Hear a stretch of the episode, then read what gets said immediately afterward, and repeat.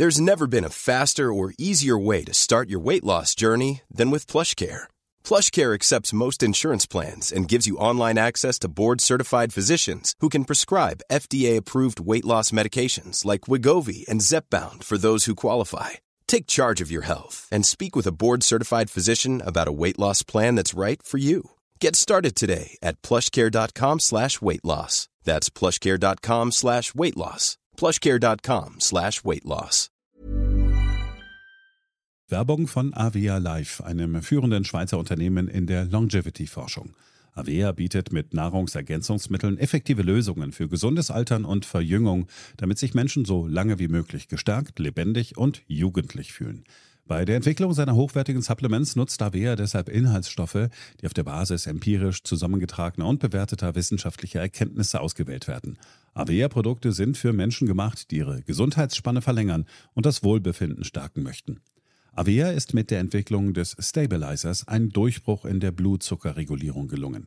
Der Stabilizer kombiniert drei kraftvolle natürliche Inhaltsstoffe, die gemeinsam die Aufnahme von Kohlenhydraten aus den Mahlzeiten reduzieren und Blutzuckerschwankungen minimieren. Dadurch können durchschnittlich 40 Prozent der Kohlenhydrate bei der Nahrungsaufnahme blockiert werden. Hohe Blutzuckerwerte und Zuckerabstürze werden so vermieden. Der Stabilizer fördert eine reduzierte Fettspeicherung und unterstützt das Gewichtsmanagement. Er ist also ein guter Wegbegleiter für ein gesünderes Leben. Gerade bei festen kohlenhydratreichen Mahlzeiten wie Geschäftsessen, Geburtstagen oder anderen Feierlichkeiten, bei denen die Ernährung nicht immer optimal ist und zu viel Zucker konsumiert wird, ist der Stabilizer perfekt geeignet. Die einzigartige Formel unterstützt Ihren Körper dabei, einen ausgeglichenen Blutzuckerspiegel aufrechtzuerhalten sorgt für einen verbesserten Energiehaushalt und trägt zu weniger Heißhunger auf Süßes bei. Die Anwendung ist einfach, eine Kapsel 10 Minuten vor einer festen Mahlzeit, maximal zweimal am Tag. Für die sprichwörtliche Qualität und Reinheit birgt, dass Avea alle Produkte in der Schweiz entwickelt und testet. Die Inhaltsstoffe werden aus Rohwaren von qualitätsgeprüften, vertrauenswürdigen Lieferanten gewonnen Außerdem bietet Avea eine Vielzahl von Produkten an, die auf die individuellen Bedürfnisse der Kunden abgestimmt sind. Dazu gehört auch ein DNA plus BioAge-Test, der den Kunden tiefe Einblicke in ihre genetische Verfassung ermöglicht. Neugierig geworden? Mehr Informationen gibt es unter avea-live.com. Avea bietet allen BTO-Hörern den Stabilizer mit 15% Preisvorteil auf die Erstbestellung. In den Show Notes dieser Episode finden Sie dafür den speziellen BTO-Code. Avea gewährt Ihnen eine 90-Tage-Geld-Zurück-Garantie, sodass Sie das Bundle risikofrei testen und sich selbst überzeugen können. Avea. Bestimme selbst, wie du alterst.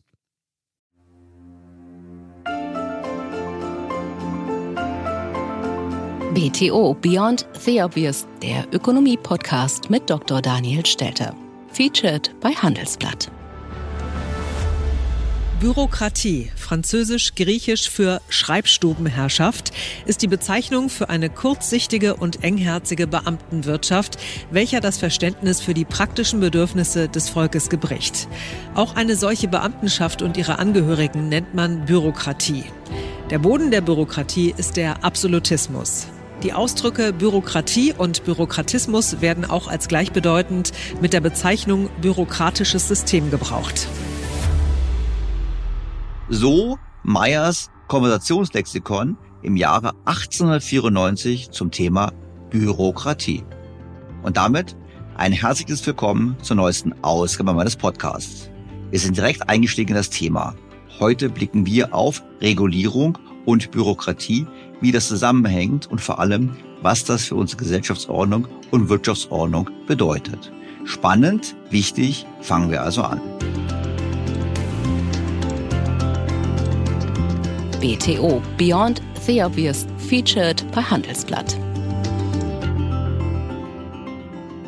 Der Soziologe Max Weber gilt als der Begründer der Bürokratietheorie.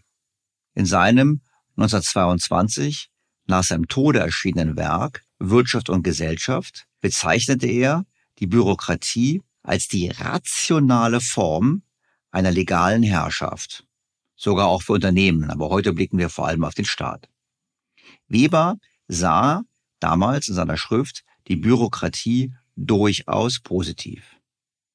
So würde die Bürokratie verhindern, dass es zur Bevorzugung oder auch zur Benachteiligung einzelner Unternehmen oder Personen in Form von willkürlichen Entscheidungen kommen würde.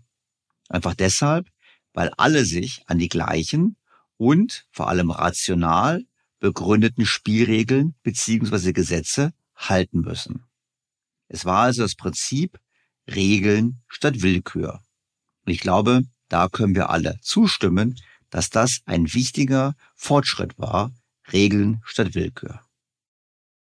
Wir wissen aber auch, dass es mit der Bürokratie nicht nur mal Vorteile gibt, sondern durchaus auch Nachteile. Denn die Bürokratie mischt sich immer mehr in viele Bereiche unseres Lebens ein. So berichtete die Frankfurter Allgemeine Zeitung im Mai 2023 über eine Studie von Allensbach. In Deutschland sind Unternehmen mit der Zusammenarbeit mit Behörden eher unzufrieden. Wie eine Allensbach-Umfrage bei Unternehmen mit mindestens zehn Beschäftigten ergeben hat, beklagt jede fünfte Firma einen sehr großen bürokratischen Aufwand. Mehr als die Hälfte sagt, dass der Aufwand groß ist, nur ein kleiner Teil sieht das nicht so. Dabei sind die Bürokratiekosten seit Jahren tendenziell rückläufig. Seit 2015 gab es drei Bürokratieentlastungsgesetze, zuletzt 2019. Mit dem letzten Gesetz sollen vor allem mittelständische und auch kleine Unternehmen entlastet werden. Tatsache ist aber auch, ein Großteil der Betroffenen sieht im Bürokratieabbau weiterhin die höchste Priorität. Viele fürchten um ihr Geschäft.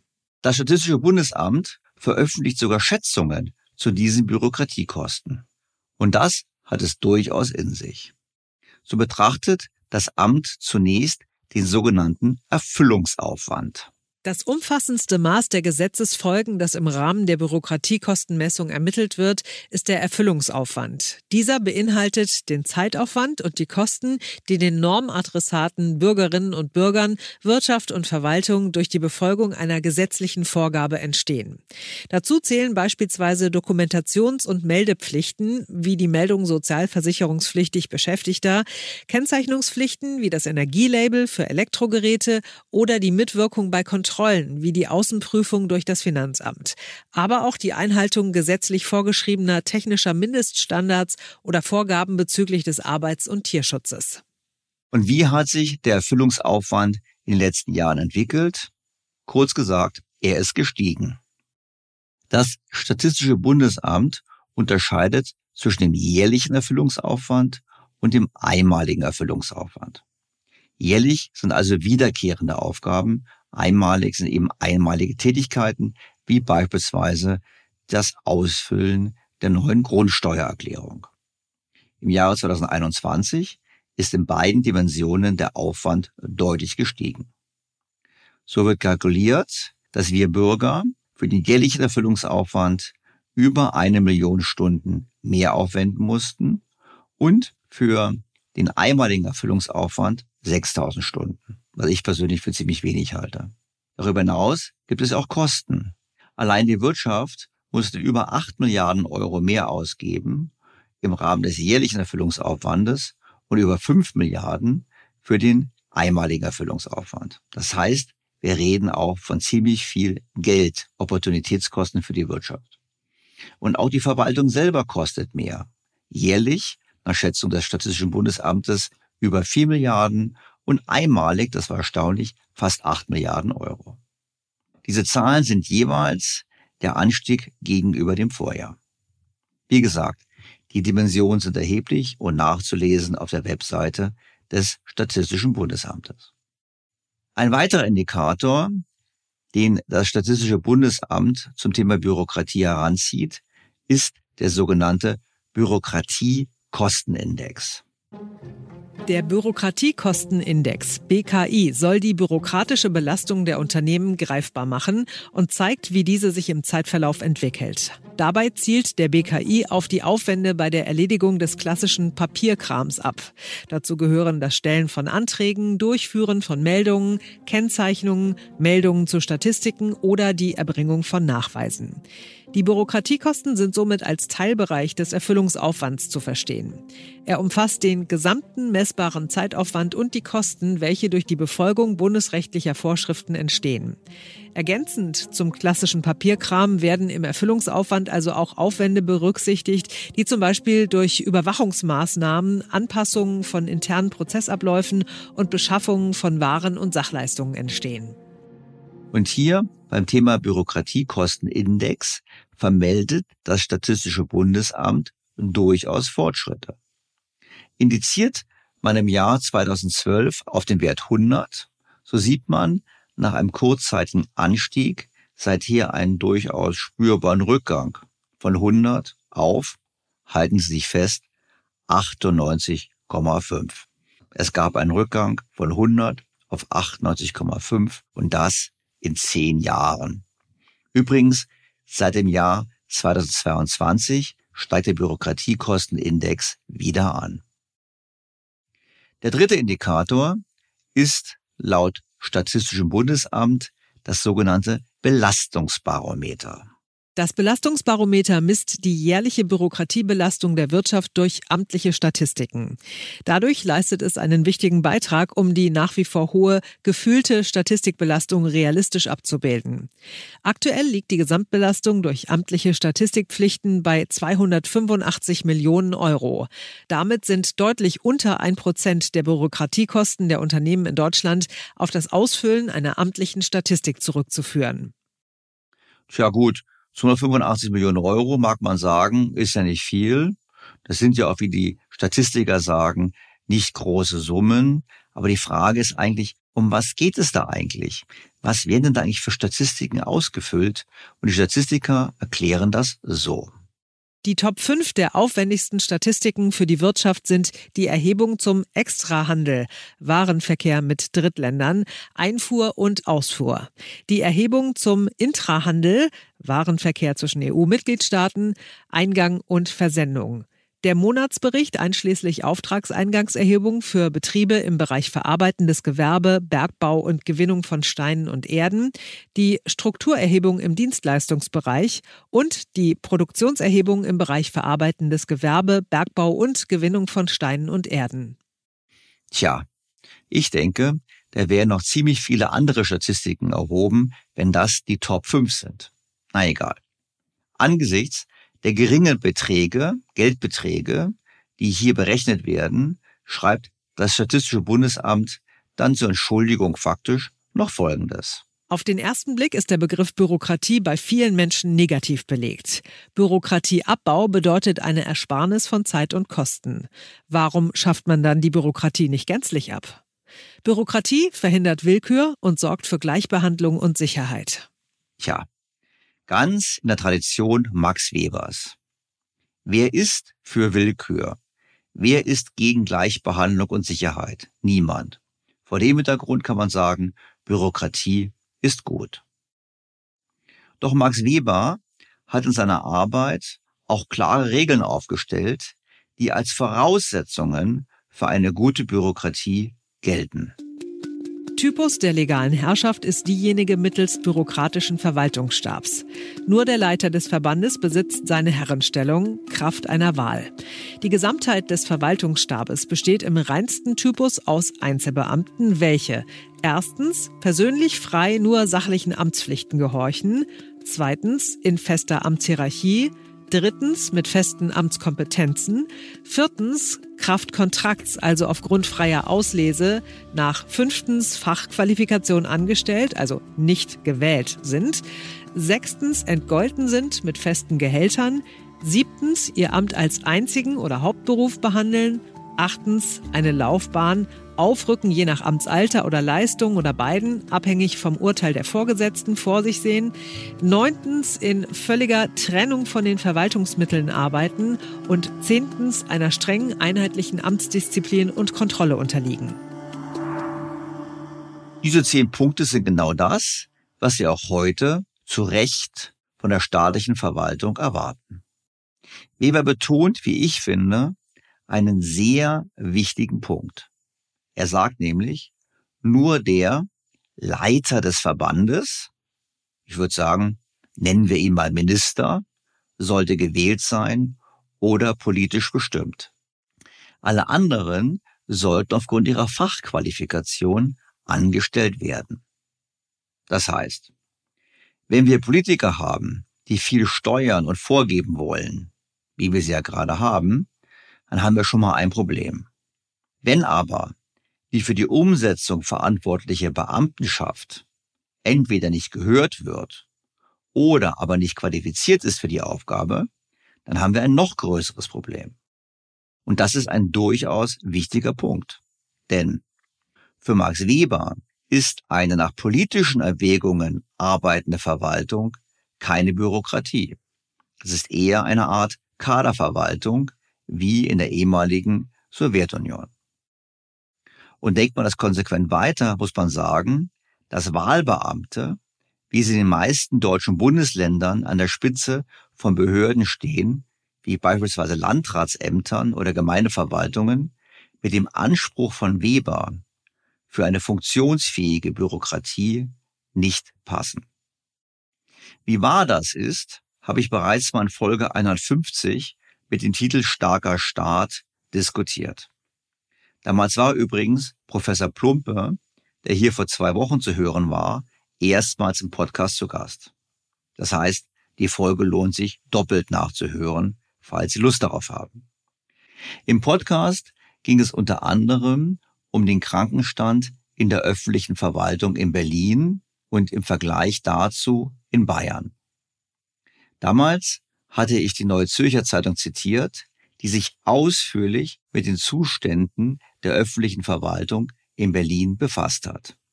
Unter anderem hat die Zeitung Folgendes berichtet.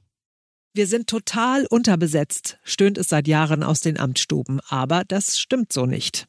Ein Blick in die Statistik zeigt es. Danach kommt in Berlin auf 12,6 Einwohner ein öffentlich Bediensteter. In Hamburg müssen sich demgegenüber 14,2 Bewohner einen öffentlichen Diener teilen. Und in Ländern wie Baden-Württemberg oder Bayern sind dies sogar über 16 Einwohner. Fast scheint es, als wäre nicht die Unter-, sondern die Überbesetzung ein Problem der öffentlichen Verwaltung in der Hauptstadt. Gelindert wird dieses dadurch, dass die öffentlich Bediensteten zusätzlich zu ihren 30 Tagen Ferien im Durchschnitt 40 Tage krank sind, Angestellte im Schnitt 32 Tage, Beamte sogar 42 Tage. Gern wird auch zur Kur gefahren. Das sind sicherlich aus Sicht der Mitarbeiter traumhafte Zustände. Doch woran genau liegt das denn? Offensichtlich liegt es an der Führung der Verwaltung, wie der Vergleich mit Bayern zeigt. Die Neue Zürcher Zeitung zitiert dazu einen Beobachter. Zumindest die Posten der Verwaltungsleiter müssten durch besten Auslese besetzt werden.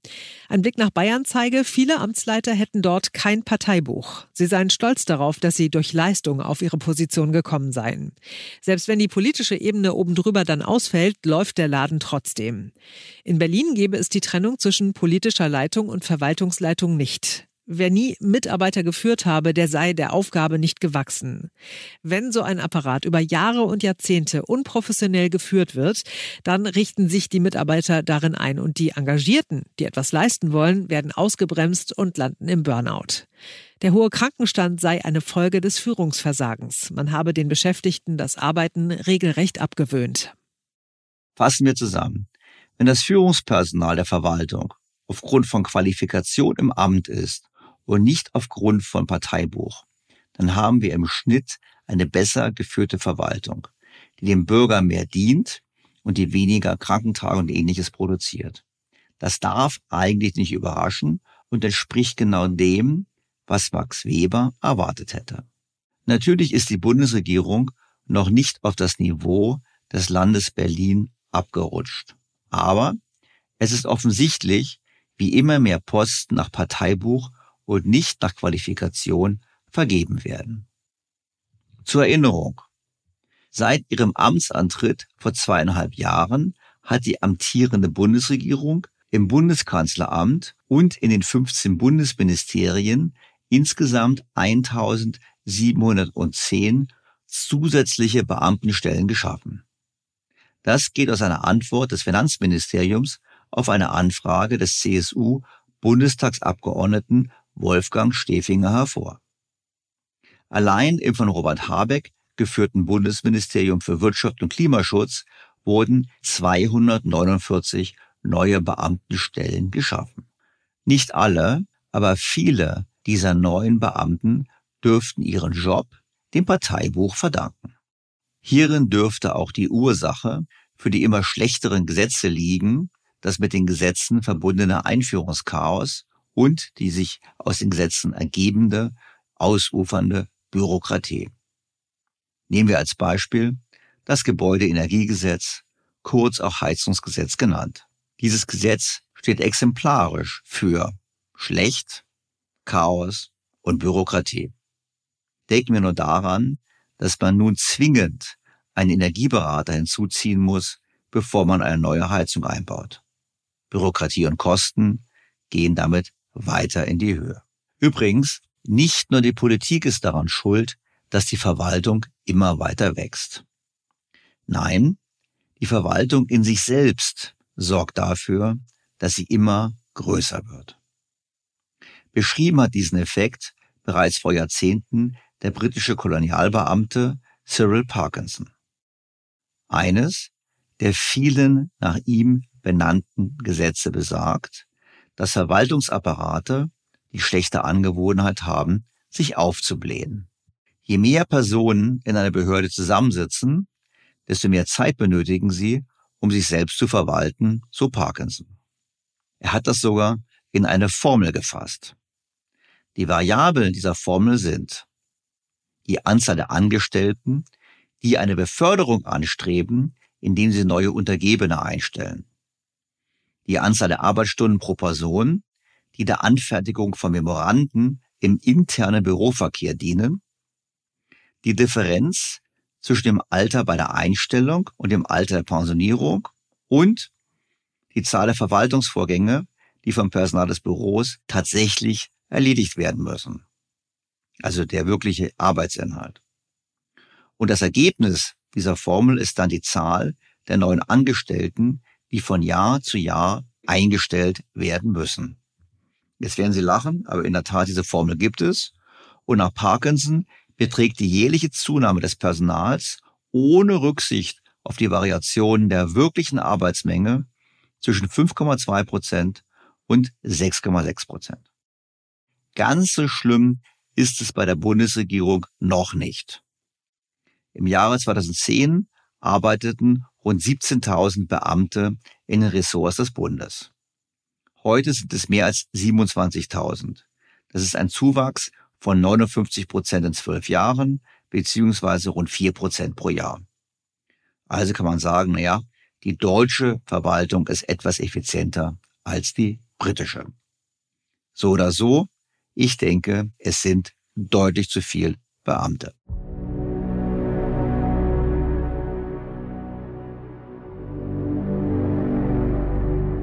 Und was macht die Politik? Die Politik verspricht immer und immer wieder ein Ende. Sie verspricht den Bürokratieabbau. Einmal haben wir eine ganze Reihe von Beschlüssen getroffen, die unser nationales Recht betreffen. Und das ist mehr als Sonntagsreden, sondern die Ergebnisse äh, lassen sich auch messen. Also das Wachstumsbeschleunigungsgesetz und auch die Elemente aus den Eckpunkten für das Bürokratieentlastungsgesetz, das wir auf den Weg bringen, wird den Erfüllungsaufwand um 2,3 Milliarden Euro senken. Bürokratieabbau ist eine Daueraufgabe. Deshalb haben mir eine ganze Reihe von Fachkolleginnen und Fachkollegen auch zugesagt, dass sie in ihren Bereichen weitermachen werden. Beispielsweise Robert Habeck möchte das Vergaberecht angehen. Karl Lauterbach wird eine ganze Reihe von Entbürokratisierungsmaßnahmen auch im Gesundheitswesen auf den Weg bringen. Das heißt, das hier ist wirklich ein Startschuss, eine Trendwende, um permanent und dauerhaft Bürokratie in Deutschland zurückzuführen. Die Bundesregierung hat den Bürokratieabbau als einen der Punkte in ihrer Meseburger Erklärung aufgenommen. Punkt 5 der Liste von zehn Punkten, die wir in diesem Podcast schon mal besprochen haben, ist Folgendes zu lesen. In Deutschland ist über die Jahrzehnte ein regelrechtes Bürokratiedickicht entstanden, das nur noch schwer zu durchdringen ist. Mittlerweile ist dies ein echtes Investitionshemmnis gerade für den Mittelstand. Die Verwaltung in Deutschland soll den Unternehmen als Partner zur Seite stehen. Verfahren sollen beschleunigt, Bürokratie abgebaut und möglichst keine neue aufgebaut werden. In Deutschland wie in der Europäischen Union. Dem dient das Bürokratieentlastungsgesetz, dessen Eckpunkte die Bundesregierung in Meseberg beschließen wird. Gemeinsam mit den europäischen Partnern, insbesondere mit der französischen Regierung, soll die Initiative für Bürokratieentlastung, bessere Rechtsetzung und moderne Verwaltung in Europa ergriffen werden. Doch gerade im Bereich der Klima- und Umweltpolitik gibt es scheinbar nur ein Instrument. Immer mehr Regulierung und damit immer mehr Bürokratie und Bürokraten. Deshalb passt die Haltung der Umweltministerin zu dem Thema Bürokratieabbau gut ins Bild, wie die Nachrichtenagentur Dow Jones berichtete. Nach dem Veto von Familienministerin Lisa Paus gegen das Wachstumschancengesetz torpediert eine weitere grüne Ministerin vom linken Parteiflügel ein zentrales Reformvorhaben der Bundesregierung. Bundesumweltministerin Steffi Lemke hat nach Angaben des im Justizministerium angesiedelten Normenkontrollrats, der den Bürokratieabbau steuern soll, als einziges Regierungsmitglied noch keinerlei Vorschläge zum Abbau überflüssiger Vorschriften eingereicht. Umweltministerin Lemke hat sogar die Chutzpe zu sagen, ich bringe gar nichts. Ich leiste keinerlei Beitrag zur Bürokratieentlastung. Das finde ich ungeheuerlich, sagte Kontrollratschef Lutz Göbel der Frankfurter Allgemeinen Sonntagszeitung FAS. Als Konsequenz forderte Göbel, das Ressortprinzip innerhalb der Regierung abzuschaffen. Dass die Ressorts immer ganz allein entscheiden, ist extrem hinderlich für übergreifende Prozesse. Eine Sprecherin Lemkes bestätigte auf FAS-Anfrage, dass ihr Haus noch keine Vorschläge eingereicht habe. Sie ließ aber die Bereitschaft erkennen, den Schritt nachzuholen. Wir sind dran, sagte sie. Wir sind dran, sagt die Vertreterin des Umweltministeriums. Tja, na dann. Wir wissen doch, dass gerade die Klimapolitiker voll auf staatliche Vorgaben und deren Kontrolle setzen, also auf Bürokratie. Und das gilt natürlich nicht nur für Deutschland, das gilt für die gesamte EU.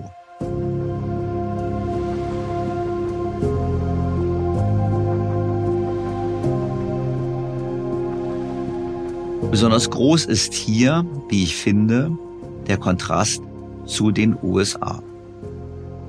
Der Inflation Reduction Act, wir wissen, das schuldenfinanzierte, protektionistische Subventionsprogramm zur Reindustrialisierung der USA setzt ausschließlich auf Marktanreize. Der Gesetzgeber in den USA wählt keine Gewinner und Verlierer aus. Er führt kein Mikromanagement durch. Er schmälert auch nicht mutwillig die Energieversorgung. Nein, es ist technologisch neutral und hat eigentlich nur ein Ziel, den Abstand zu China zu sichern und die industrielle Vormachtstellung der USA wiederherzustellen. Schauen wir stattdessen auf die EU. Hier setzt man voll auf Verbote und Vorgaben. Erst kürzlich mit einem Gesetz, welches vorschreibt, den Anteil der erneuerbaren Energien zu erhöhen. Und zwar von 22 Prozent heute auf 42,5 Prozent bis 2030. Der größte Teil davon soll durch den Bau von jährlich 20 Gigawatt an Offshore-Windenergieanlagen erreicht werden. Und was sagt die Windindustrie? Die sagt, wenn es gut geht, schaffen wir 7 Gigawatt. Kein Wunder, dass das Ergebnis der europäischen Green Deal Methoden zunehmender Widerstand ist. Politisch, aber auch wirtschaftlich. Passend dazu hat der französische Präsident Emmanuel Macron eine Pause gefordert. Eine Umweltpause, eine Klimapause gefordert, sicherlich auch mit dem Ziel, einen weiteren Aufstieg von Marine Le Pen zu verhindern. Ich denke, es ist mehr als offensichtlich, dass die EU mit ihrem bürokratischen Ansatz die Ziele nicht erreichen wird. Dabei hat Frau von der Leyen, wie wir wissen, in ihrer Rede zur Lage der Union ausdrücklich eine Verbindung zwischen dem Green Deal und der Schaffung von Wohlstand hergestellt. The European Green Deal was born out of this necessity to protect our planet. But it was also designed as an opportunity to preserve our future prosperity. We shifted the climate agenda to being an economic one, and this has given clear sense of direction for investment and innovation. And we have already seen this growth strategy delivering in the short term. Wir hatten das hier diskutiert. Frau von der Leyen denkt, dass sie und die Kommission die zukünftigen Geschäftsmodelle definiert und ausgestaltet. Das heißt, sie will weiter auf Bürokratie und politische Steuerung setzen.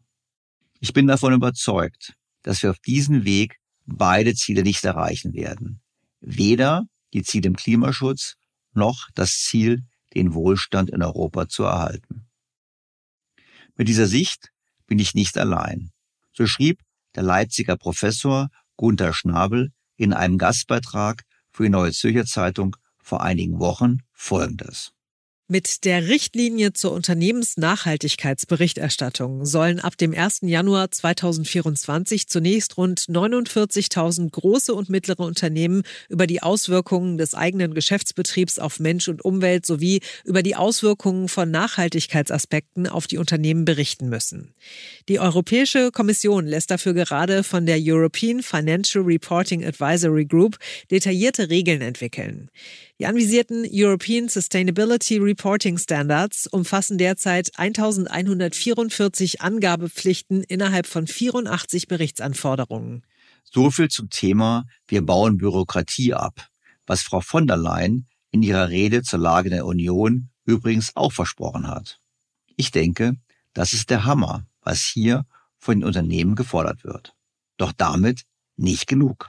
Ebenso sollen ab dem Jahr 2024 die Banken ihre Kredite nach Umwelt- und Klimakriterien klassifizieren sowie den Anteil der taxonomiekonformen Bilanzpositionen offenlegen. Die Taxonomie soll perspektivisch auch auf Kredite für mittlere und kleine Unternehmen ausgeweitet werden, die bis anhin nicht zur Nachhaltigkeitsberichterstattung verpflichtet sind. Für die Banking Book Alignment Ratio können die Banken die nötigen Informationen von den Unternehmen direkt einholen bzw. wenn das nicht möglich ist, schätzen. Auch das ist nichts anderes als Bürokratie. Die Folgen der Taxonomie haben wir übrigens schon ganz früh besprochen, nämlich in Folge 45 mit dem Titel Sustainable Finance schadet Wirtschaft und Sparern. Doch kommen wir zurück zu Professor Schnabel. Der fasst zusammen, was die Folgen sind dieses politischen Interventionismus. Die Wahrscheinlichkeit von Fehlinvestitionen steigt, wenn nicht mehr profitorientierte Banken, sondern eine wuchernde EU-Bürokratie über Berichtspflichten und Finanzierungen entscheidet. Insgesamt dürften deshalb eine fallende Produktivität und steigende Preise die Folge sein. Der Wohlstand in der EU droht einer grünen Planwirtschaft zum Opfer zu fallen, ohne dass der Umwelt und dem Klima geholfen ist. Das sehe ich ganz genauso. Und deshalb habe ich mir gedacht, es lohnt, das Thema mit Professor Schnabel zu vertiefen.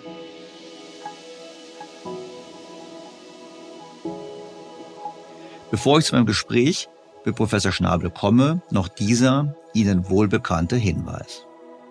Nach wie vor gibt es ein exklusives Angebot für alle BTO Beyond the Obvious Featured bei Handelsblatt Hörer. Testen Sie Handelsblatt Premium für vier Wochen lang für nur einen Euro und bleiben Sie so zur aktuellen Wirtschafts- und Finanzlage informiert. Mehr erfahren Sie unter handelsblatt.com-mehr Perspektiven und natürlich auch in den Show Notes zu dieser Ausgabe. Doch nun zu meinem Gespräch mit Professor Schnabel. Professor Gunther Schnabel hat seit April 2006 den Lehrstuhl für Wirtschaftspolitik und internationale Wirtschaftsbeziehungen an der Universität Leipzig inne und leitet dort das Institut für Wirtschaftspolitik. Schnabel analysiert den Einfluss der Geldpolitik auf Finanz- und Gütermärkte auf der Grundlage der Arbeiten des Nobelpreisträgers Friedrich August von Hayek. Aus dieser Sicht ist eine zu expansive Geldpolitik verantwortlich für Finanzmarktblasen und Krisen. Wenn Finanzkrisen durch noch mehr billiges Geld therapiert werden, lähme dies wirtschaftliche Anreize und führe damit zu sinkenden Produktivitätsgewinnen und Wachstum.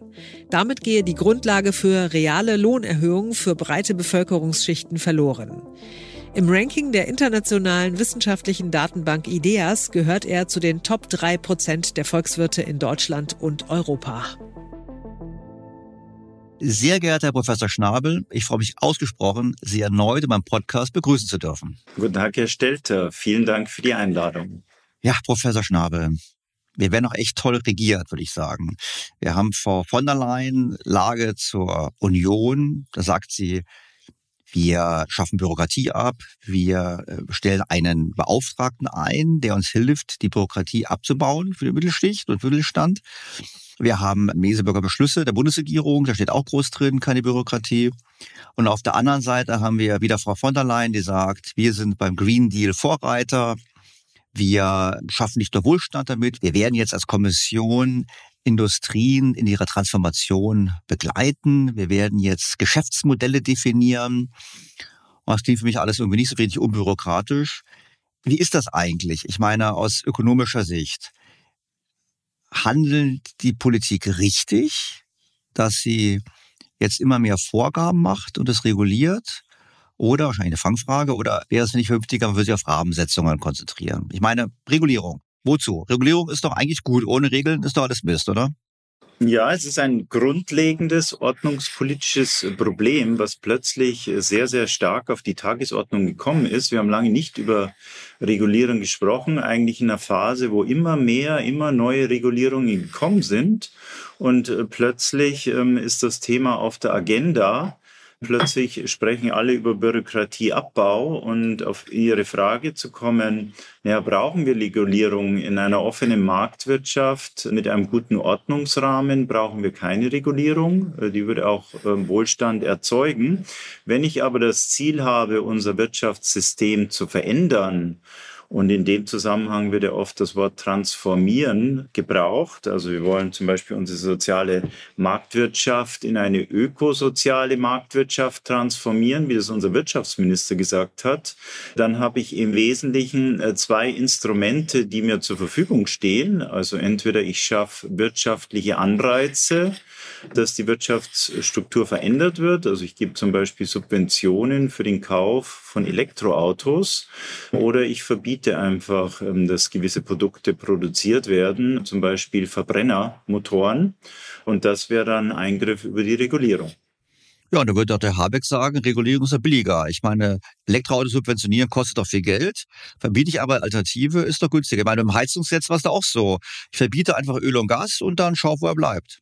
Richtig, so hat's auch Ricarda Lang gesagt. Ricarda Lang hat getwittert, wer sparen will, braucht hartes Ordnungsrecht.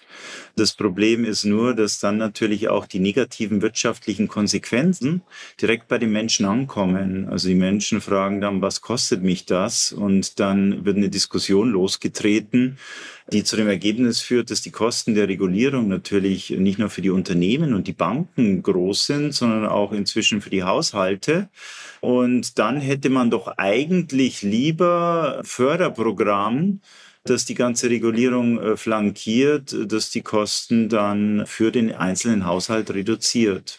Ja, aber ist es nicht unglaublich ineffizient und ineffektiv? Also, ich reguliere und nehmen wir mal das Heizungsgesetz, das jetzt anders gekommen ist, aber nehmen wir es mal als Beispiel. Also ich sage im Prinzip, bestimmte Heizungsformen sind verboten. Und damit entstehen Kosten im Privatsektor. Und dann sage ich, diejenigen, die bedürftig sind, die unterstütze ich. Da könnte man auch fast sagen, eigentlich genau der richtige Weg. Aber wenn ich hingehe und sage, ich mache jetzt nur einen höheren CO2-Preis, dann würden ja eigentlich diejenigen, die sich das gut leisten können, die werden ja begünstigt. Also ich versuche mal politisch zu argumentieren. Ich meine, kann man argumentieren? Nein, eigentlich ist der gerechtere Weg, ist über Regulierung zu gehen. Ja, man kann natürlich so argumentieren, aber die Regulierung muss natürlich auch ihr Ziel erreichen. Und ähm, ich glaube, das ist das grundsätzliche Problem. Wenn Politiker entscheiden, die Wirtschaft in die eine oder andere Richtung zu regulieren, dann müssen sie erstmal wissen, welches die richtige Richtung ist. Ähm, Hayek würde sagen, da gibt es ein gewisses Wissensproblem. Es kann sein, dass ich über die Heizungsgesetze, die ich jetzt mache, in der Tat der CO2 CO2-Ausstoß reduziert wird. Es kann aber auch sein, dass der CO2-Ausstoß sich am Ende erhöht, ähm, weil es Ausweichbewegungen gibt. Dann wird halt nicht mehr mit Gas geheizt oder mit Holz oder Ähnlichem. Und am Ende würde der CO2-Ausstoß steigen. Äh, die CO2-Steuer hätte den äh, Vorteil, dass der Preismechanismus intakt bleibt. CO2-intensive Brennstoffe würden im Preis ansteigen und dann blieb es jedem Einzelnen überlassen, sich zu überlegen, wie er am besten mit diesen höheren Kosten umgeht. Und das wäre ein technologieoffener Prozess. Wir können entscheiden, einzusparen. Das wäre aus meiner Sicht das Effizienteste. Äh, wir können aber auch entscheiden, dass wir uns eine, für eine neue Technologie entscheiden, die deutlich dazu beiträgt, dass CO2 eingespart wird. Und diese neue Technologie, die kommt vielleicht aus dem Markt raus, ohne dass die Politiker die überhaupt äh, gesehen haben die sehr klimabewegt sind, würden sofort sagen, das ist eine Ausrede. Wir haben nicht mehr so viel Zeit. Wir müssen schneller agieren. Und ich habe jetzt gerade kürzlich gelesen, gab es einen Vorschlag, glaube ich, von der Welt, nach dem Motto, ich bin für ein Stromkontingent. Also bis jetzt war es schon so nach dem Motto, jeder darf im Jahr dreimal fliegen oder sowas. Das war so ein Vorschlag, nach dem Motto, dann müssen wir die Flugrechte handeln. Jetzt wurde gesagt, jeder soll pro Kopf ein Stromkontingent bekommen. Das erinnert mich so ein bisschen an Lebensmittelkarten nach dem, nach dem Zweiten Weltkrieg. Nein, habe ich nicht selber erlebt, aber ich habe davon gehört. Ist es so, dass wenn es ganz dringlich ist und sozusagen ja wir von einer Klimakrise reden, dass man dann eben nicht mehr auf diese Preismechanismen setzen kann, sondern entsprechend regulieren muss? Also ich glaube, das war in den letzten Jahren auch der Diskussionsverlauf. Also man hat gesagt, es ist dringlich, aus dem Klimawandel wurde eine Klimakrise und die Klimakrise hat dann am Ende eigentlich gerechtfertigt, dass wir irgendwas machen. Ja, und man hat dann äh, unterschiedliche Entscheidungen durchgedrückt, die oberflächlich suggeriert haben, dass dadurch der CO2-Ausstoß auch reduziert werden kann. Ob er am Ende auch reduziert wird oder nicht, das wissen wir auch nicht. Wir haben ja beim Heizungsgesetz erlebt, dass die Gesetzgebung dann auch sehr, sehr komplex ist. Das, was äh, erreicht werden soll, muss ja auch in Gesetzesform gegossen werden und das ist mit verschiedenen Hindernissen verbunden. Oft ist es dann auch so, dass bestimmte Interessensgruppen die Gesetzgebungsverfahren äh, beeinflussen, zum Beispiel dann Gesetzeslücken schaffen für gewisse Interessensgruppen, die es dann wieder erlauben, sich den negativen Effekten der Regulierung zu äh, entziehen. Und am Ende wissen wir gar nicht, was dabei rauskommt. Äh, und deswegen ist es meiner Sicht nicht gerechtfertigt, mit heißer Nadel schnelle Lösungen zu stricken, ohne sicherzustellen, dass das Ziel erreicht wird. Und äh, das ist bei den heutigen Regulierungen wahrscheinlich oft der Fall weil die Wirtschaft ist komplex und weil die Wirtschaft komplex ist, sind die Gesetzgebungsverfahren auch komplex und die Gesetzgebungsverfahren werden in Demokratien immer auch von Lobbygruppen beeinflusst und damit sind wir eigentlich bei den zwei grundsätzlichen äh, Theorien der Regulierung. Die eine Theorie äh, der Regulierung besagt, naja, wir reduzieren dadurch negative externe Effekte, wie wir sie nennen, zum Beispiel schädliche Auswirkungen des Wirtschaftsprozesses auf die Umwelt, auf das Klima, auf benachteiligte soziale Gruppen. Oder die alternative Interpretation, durch die Regulierung schaffen wir Renten, äh, zusätzliche Einkommensquellen für einflussreiche Wirtschaftszweige. Weil wenn wir zum Beispiel alle Finanzanlagen in sogenannte Klima- oder ESG-konforme Finanzanlagen umschichten wollen, dann ist es natürlich auch vorprogrammiert, dass die Investmentbanken davon profitieren werden. Hm. Sie sagen ja, Regulierung hat viele Probleme, aber durch zwei Kernprobleme. Das erste ist, dass der Regulierer gar nicht die Kompetenz hat zu regulieren. Richtig, gerade beim Klima ist es so, ein Klima ist sehr, sehr komplex und deswegen natürlich auch in allen Mechanismen, die da wirken, und die sind nicht nur national, die sind natürlich auch global, schwer für den äh, Politiker zu durchschauen. Deswegen ist es natürlich auch schwer zu durchschauen, wie die Regulierung am Ende wirkt. Okay, das ist Punkt eins. Und Punkt zwei ist, dass Regulierung weitere Regulierung mit sich bringt. Richtig. Ja, also nehmen wir an, Sie vergessen äh, wichtige Punkte oder sie merken, dass es zu Ausweichbewegungen äh, kommt. Sie verbieten Gasheizungen und weil Gasheizungen verboten sind, äh, werden dann wieder mehr Ölheizungen gemacht oder Pelletsheizungen, die auch CO2-intensiv sind. Da müssen sie natürlich zusätzliche Regulierungen machen.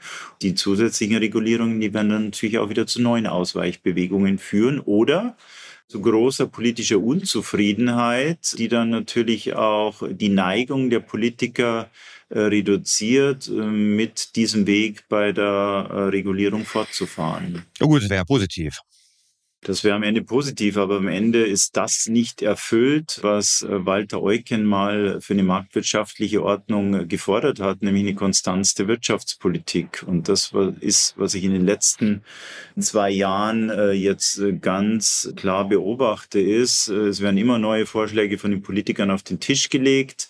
Dann gerät die ganze Volkswirtschaft, das ganze Volk in Unruhe. Dann wird intensiv diskutiert und dann wird die Regulierung wieder abgegeben geändert. Das äh, macht es natürlich schwierig, dann zum Beispiel auch für die Haushalte zu planen oder für die Unternehmen zu investieren und die Unternehmen entscheiden sich dann vielleicht unter solchen Bedingungen dort äh, zu investieren, wo man noch vorausschauender planen kann, weil solche äh, starken Eingriffe bei der Regulierung eben nicht erwartet werden.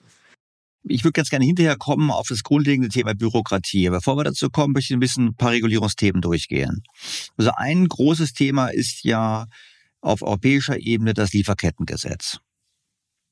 Da würde ich doch sagen, keiner befürwortet Kinderarbeit, keiner befürwortet irgendwie gesundheitsschädliche Tätigkeiten in Entwicklungsländern. Also wir wollen doch eigentlich, dass die Güter, die wir kaufen, dass die kein, ja gut, Blut ist übertrieben, aber dass sie im Prinzip kein Schmutz an ihnen klebt aufgrund solchen Dingen.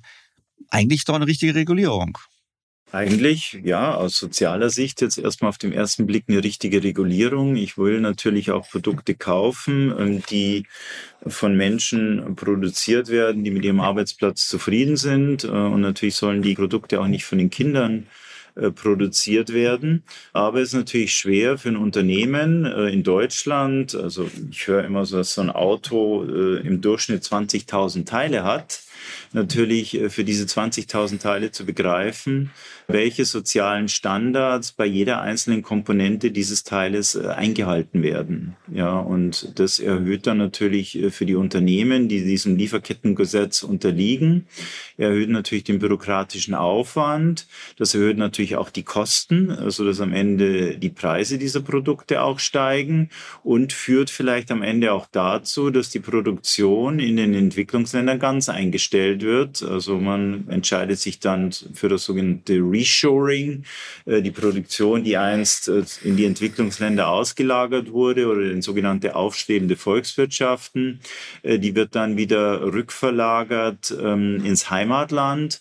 Und dann verlieren die Menschen dort natürlich auch ihre Arbeitsplätze. Und das schafft dann natürlich neue soziale Härten was aber jetzt in erster Linie kritisiert wurde, jetzt auch in Bezug auf das europäische Lieferkettengesetz. Aber wir haben ja natürlich auch ein deutsches Lieferkettengesetz, was schon in Kraft äh, ist. Ist ja auch spannend, äh, dass solche Regulierungen in letzter Zeit dann ähm, in der deutschen Version und dann nochmal in der europäischen Version kommen, was für die Unternehmen natürlich noch schwieriger macht sich auf beide Regulierungen einzustellen.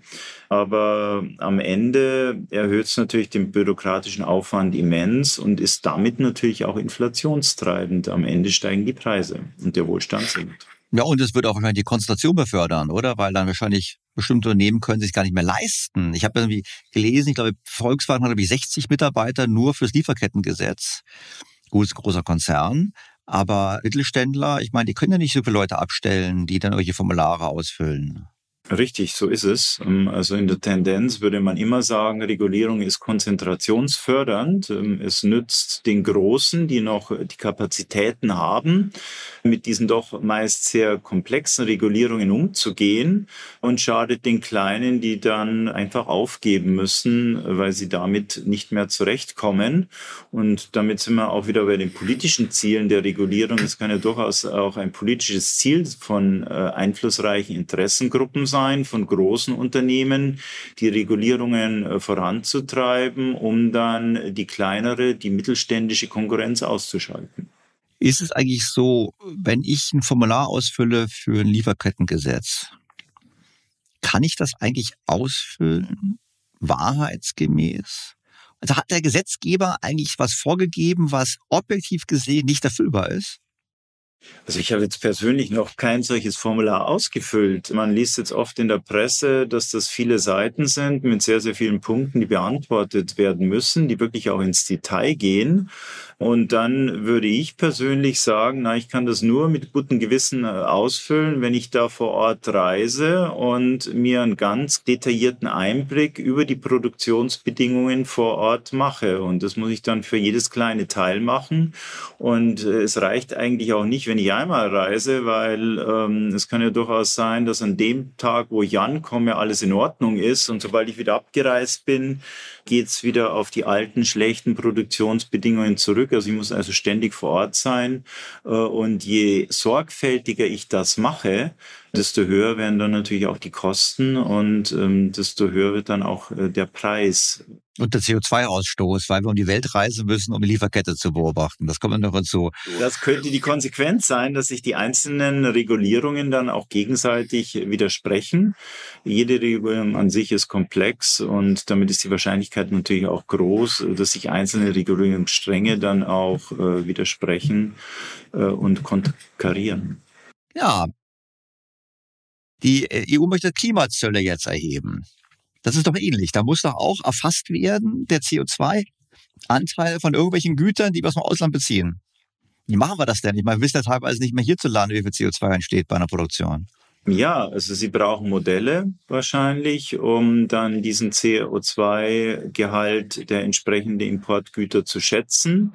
Äh, diese Modelle müssen natürlich auch stabil sein. Die sind sicherlich auch interpretierbar und angreifbar.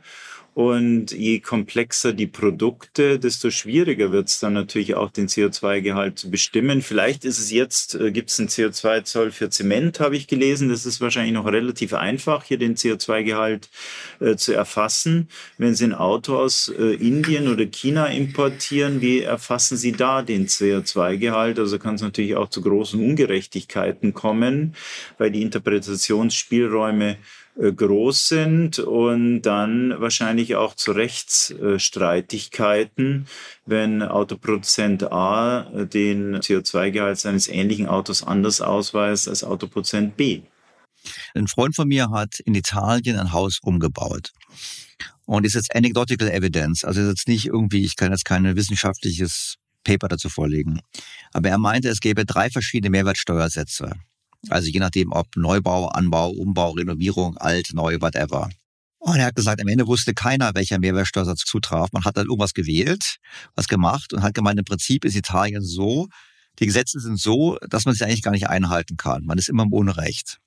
Wie gesagt, Zitat Ende. Ob das so stimmt, weiß ich nicht. Wenn es nicht stimmt, dann mögen wir Italiener schreiben, dann korrigiere ich das nächste Mal nächsten Podcast. Und für mich wirkt es schon so ein bisschen so. Also ich soll ein Formular ausfüllen, ob irgendwo in der Wertschöpfungskette irgendwo mal morgens um zwei Nachtarbeit, Kinderarbeit, whatever stattgefunden hat, was ich gar nicht ausschließen kann. Ich soll äh, CO2-Werte ausweisen für importierte Güter, wo ich nicht weiß, ob das wirklich aus Windenergie ist oder nicht aus der Kohlekraftwerk nebenan. Das heißt, wir haben eine äh, Regulierung mit einem guten Ziel, wo eigentlich der Regulierer selber schon wissen müsste, dass er unerfüllbare Forderungen stellt. Ja, wenn er tiefer drüber nachdenken würde. Aber wahrscheinlich ist die Dynamik eine andere. Wir haben eine politische Diskussion, die gewisse äh, wirtschaftspolitische oder klimapolitische oder umweltpolitische oder sozialpolitische Ziele einfordert. Aufgrund dieser Forderungen wird dann ein politischer Beschluss äh, gefasst und aufgrund des politischen Beschlusses muss es dann umgesetzt werden. Und nachdem es beschlossen wird, muss man die Regulierung eben auf den Weg bringen. Und selbst wenn man dann in diesem Prozess versteht, dass das schwer möglich ist, gibt es wahrscheinlich keinen Weg zurück. Am Ende muss man auch sehen, dass wahrscheinlich die Institutionen, die damit befasst sind, Regulierungen auf den Weg zu bringen und äh, am Ende auch zu überwachen. Also eine Regulierung macht ja nur dann Sinn, wenn auch überwacht wird, dass sie, eingehalten wird. Äh, da müssen diese Institutionen natürlich auch wachsen.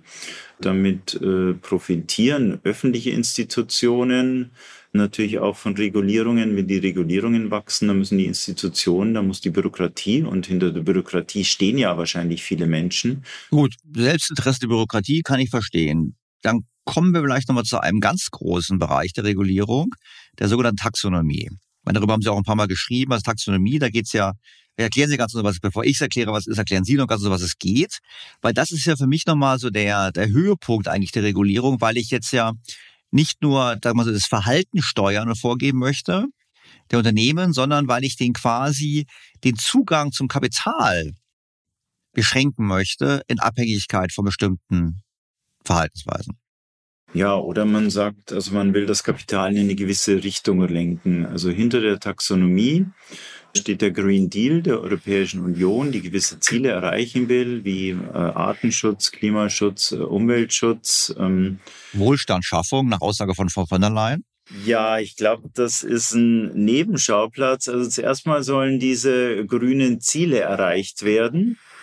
Darauf baut jetzt die Taxonomie auf, die jetzt äh, alle Wirtschaftsbereiche dahingehend klassifizieren will, äh, ob sie eben grün sind oder klimafreundlich oder eben nicht braun und klimaschädlich, könnte man auch sagen.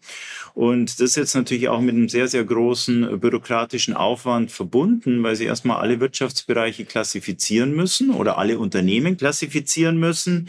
Sie müssen Fragebogen an die Unternehmen verschicken ob sie äh, gewissen Umwelt- oder Klimastandards äh, entsprechen. Und Sie haben schon gesagt, damit verbunden jetzt auch das Ziel, äh, weil sich die Europäische Union im Klaren ist, äh, dass der Klima- und Umweltschutz sehr, sehr teuer ist und mit öffentlichen Mitteln alleine nicht erreicht werden kann, jetzt äh, diesen Umwelt- und Klimaschutz auch über die Mobilisierung von privatem Kapital zu erreichen. Und das muss man sich dann so vorstellen, dass wir alle ja unsere Ersparnisse in die Banken legen. Und früher haben die Banken einfach entschieden, diese Ersparnisse in Form von Krediten an äh, Investitionsprojekte weiterzugeben, die eine möglichst hohe Rendite haben. Ne? Dann waren die Gewinne der Banken natürlich auch entsprechend hoch und die Ausfallrisiken bei den Investitionsprojekten gering. Aber diesen ähm, Flow will die Europäische Kommission jetzt dahingehend verändern, dass eben äh, die Kredite der Banken nicht mehr an die Investitionsprojekte vergeben werden, die die höchste erwartete Rendite haben, sondern an die Investitionsprojekte, die die Europäische Kommission im Rahmen der Taxonomie als umwelt- und klimafreundlich eingestuft hat. Und das würde natürlich im Umkehrschluss äh, auch bedeuten, so wie Sie gesagt haben, dass wenn Produkte nicht entsprechend klassifiziert wurden, äh, dort die Finanzierungsquellen dann über den Zeitverlauf auch austrocknen würden. So, jetzt gehe ich auf Ihre frühere Aussage zurück. Sie haben gesagt, der Regulierer ist eigentlich überfordert zu regulieren. Wir haben jetzt äh, nur, nur drei Beispiele. Wir haben das Lieferkettengesetz, wir haben die Taxonomie und wir haben die Klimazölle. Darüber hinaus haben wir noch viele andere Vorgaben bezüglich Energieerzeugung etc. etc. Wir haben auch noch einen Emissionshandel, das ist ein marktwirtschaftliches Instrument. Das blickt da noch jemand durch, beziehungsweise haben wir nicht schon eine Situation, wo Regulierungen sich widersprechen, gegenseitig verstärken, Doppelungen sind? Weil ich finde zum Beispiel, ich brauche keine Taxonomie, wenn ich den Unternehmen einen CO2-Preis vorgebe oder wenn ich den Unternehmen meinetwegen regulatorisch vorgebe, ihr müsst so viel CO2 höchstens ausstellen, dann brauche ich doch gar nicht mehr eine Veränderung der Finanzierung. Weil nehmen wir mal an, ich Klimasünder. Ich bin also eine richtige Klimasau, ich hau CO2 raus ohne Ende. Dann müsste ich jetzt einen Umbau machen, Transformation. Gleichzeitig sagt die Taxonomie zu meiner Bank, sie darf mir gar kein Darlehen geben. Oder nur mit ganz großem Zins, weil ich ja Fui bin. Dann wird doch eigentlich mein Umbau durch die Regulierung verhindert, wenn gleichzeitig auf der anderen Seite die Regulierung möchte, ich umbaue. Richtig. Sie sagen ja schon, ähm, dass die CO2-Steuer oder der Emissionshandel, das sind die marktwirtschaftlichen Instrumente. Also die verteuern äh, CO2 und wenn sie CO2 auf breiter Front verteuern, dann wird auch CO2 eingespart werden auf die kurze Frist und auf die mittlere Frist wird man sich Gedanken machen, ob man neue Technologien entwickeln kann, die uns helfen werden, CO2 ähm, einzusparen. Und es werden die Technologien am Markt gewinnen, die dem Konsumenten die höchste Ersparnis bringen. Ja, und welche Technologie das am Ende sein wird, ähm, das wissen wir nicht. Das entscheidet der Markt. Demgegenüber steht natürlich die Regulierung und die Regulierung ist in gewisser Weise immer willkürlich. Der Regulierer müsste eigentlich schon wissen, wie äh, der technische Fortschritt äh, fortschreiten wird und wo die höchsten Einsparungspotenziale bei welcher Technologie sind. Und das ist ähm, nach äh, Hayek eigentlich für den Regulierer nicht möglich, weil er den entsprechenden Sachverstand ja nicht hat. Jetzt haben wir in Europa diesen Regulierungsansatz. Und wir sehen ja auch in Deutschland immer mehr Wunsch nach Regulierung. sind wir eigentlich noch in der Marktwirtschaft? Oder sind wir eher schon in einer Wirtschaft, wo der profitiert, der sich Lobbyisten leisten kann? Stichwort Lücke im Gesetz, was Sie gesagt haben.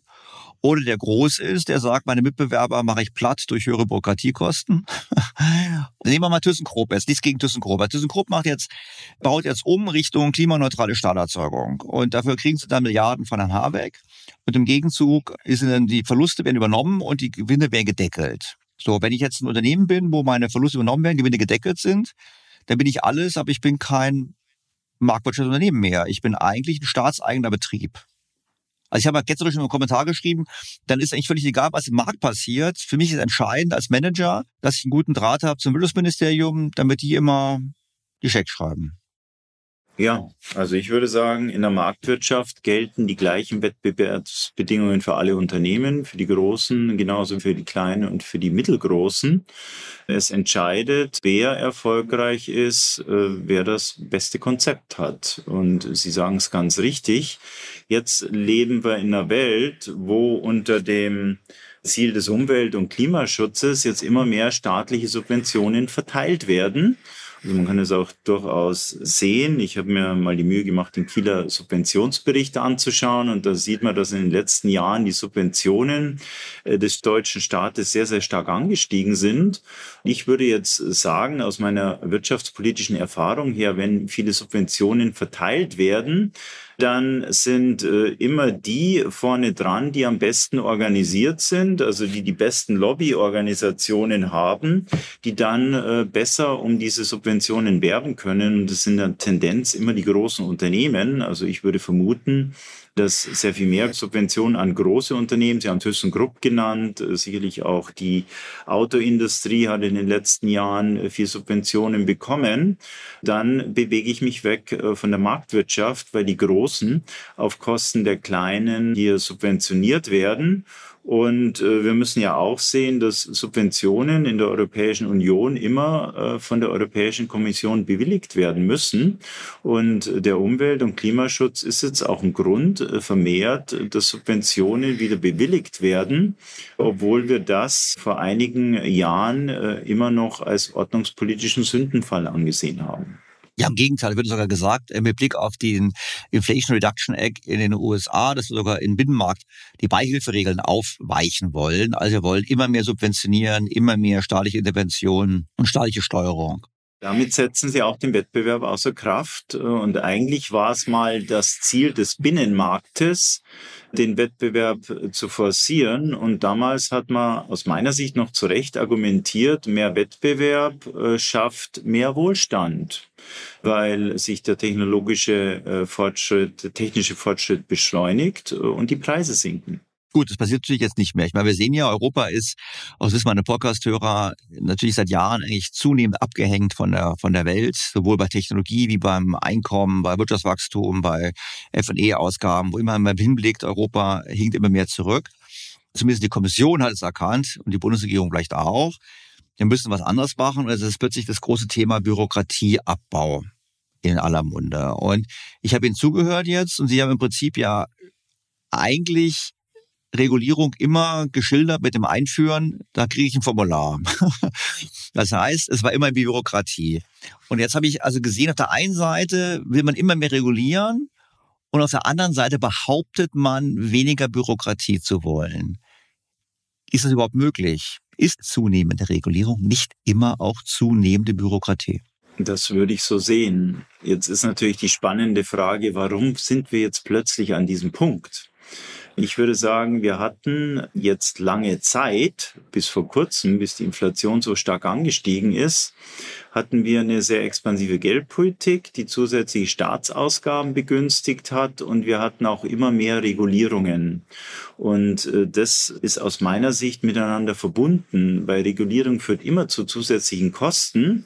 Aber bevor die Zinsen angestiegen sind, konnten sie die zusätzlichen Kosten der Regulierung dadurch kompensieren, dass sie über eine expansive Geldpolitik die Finanzierungskosten der Unternehmen reduziert haben oder jetzt zum Beispiel auch beim Häuserbau für Einfamilienhäuser dann eben die zusätzlichen Kosten dadurch kompensiert haben, dass sie eben Förderprogramm zum Beispiel durch die Kreditanstalt für Wiederaufbau äh, aufgelegt haben.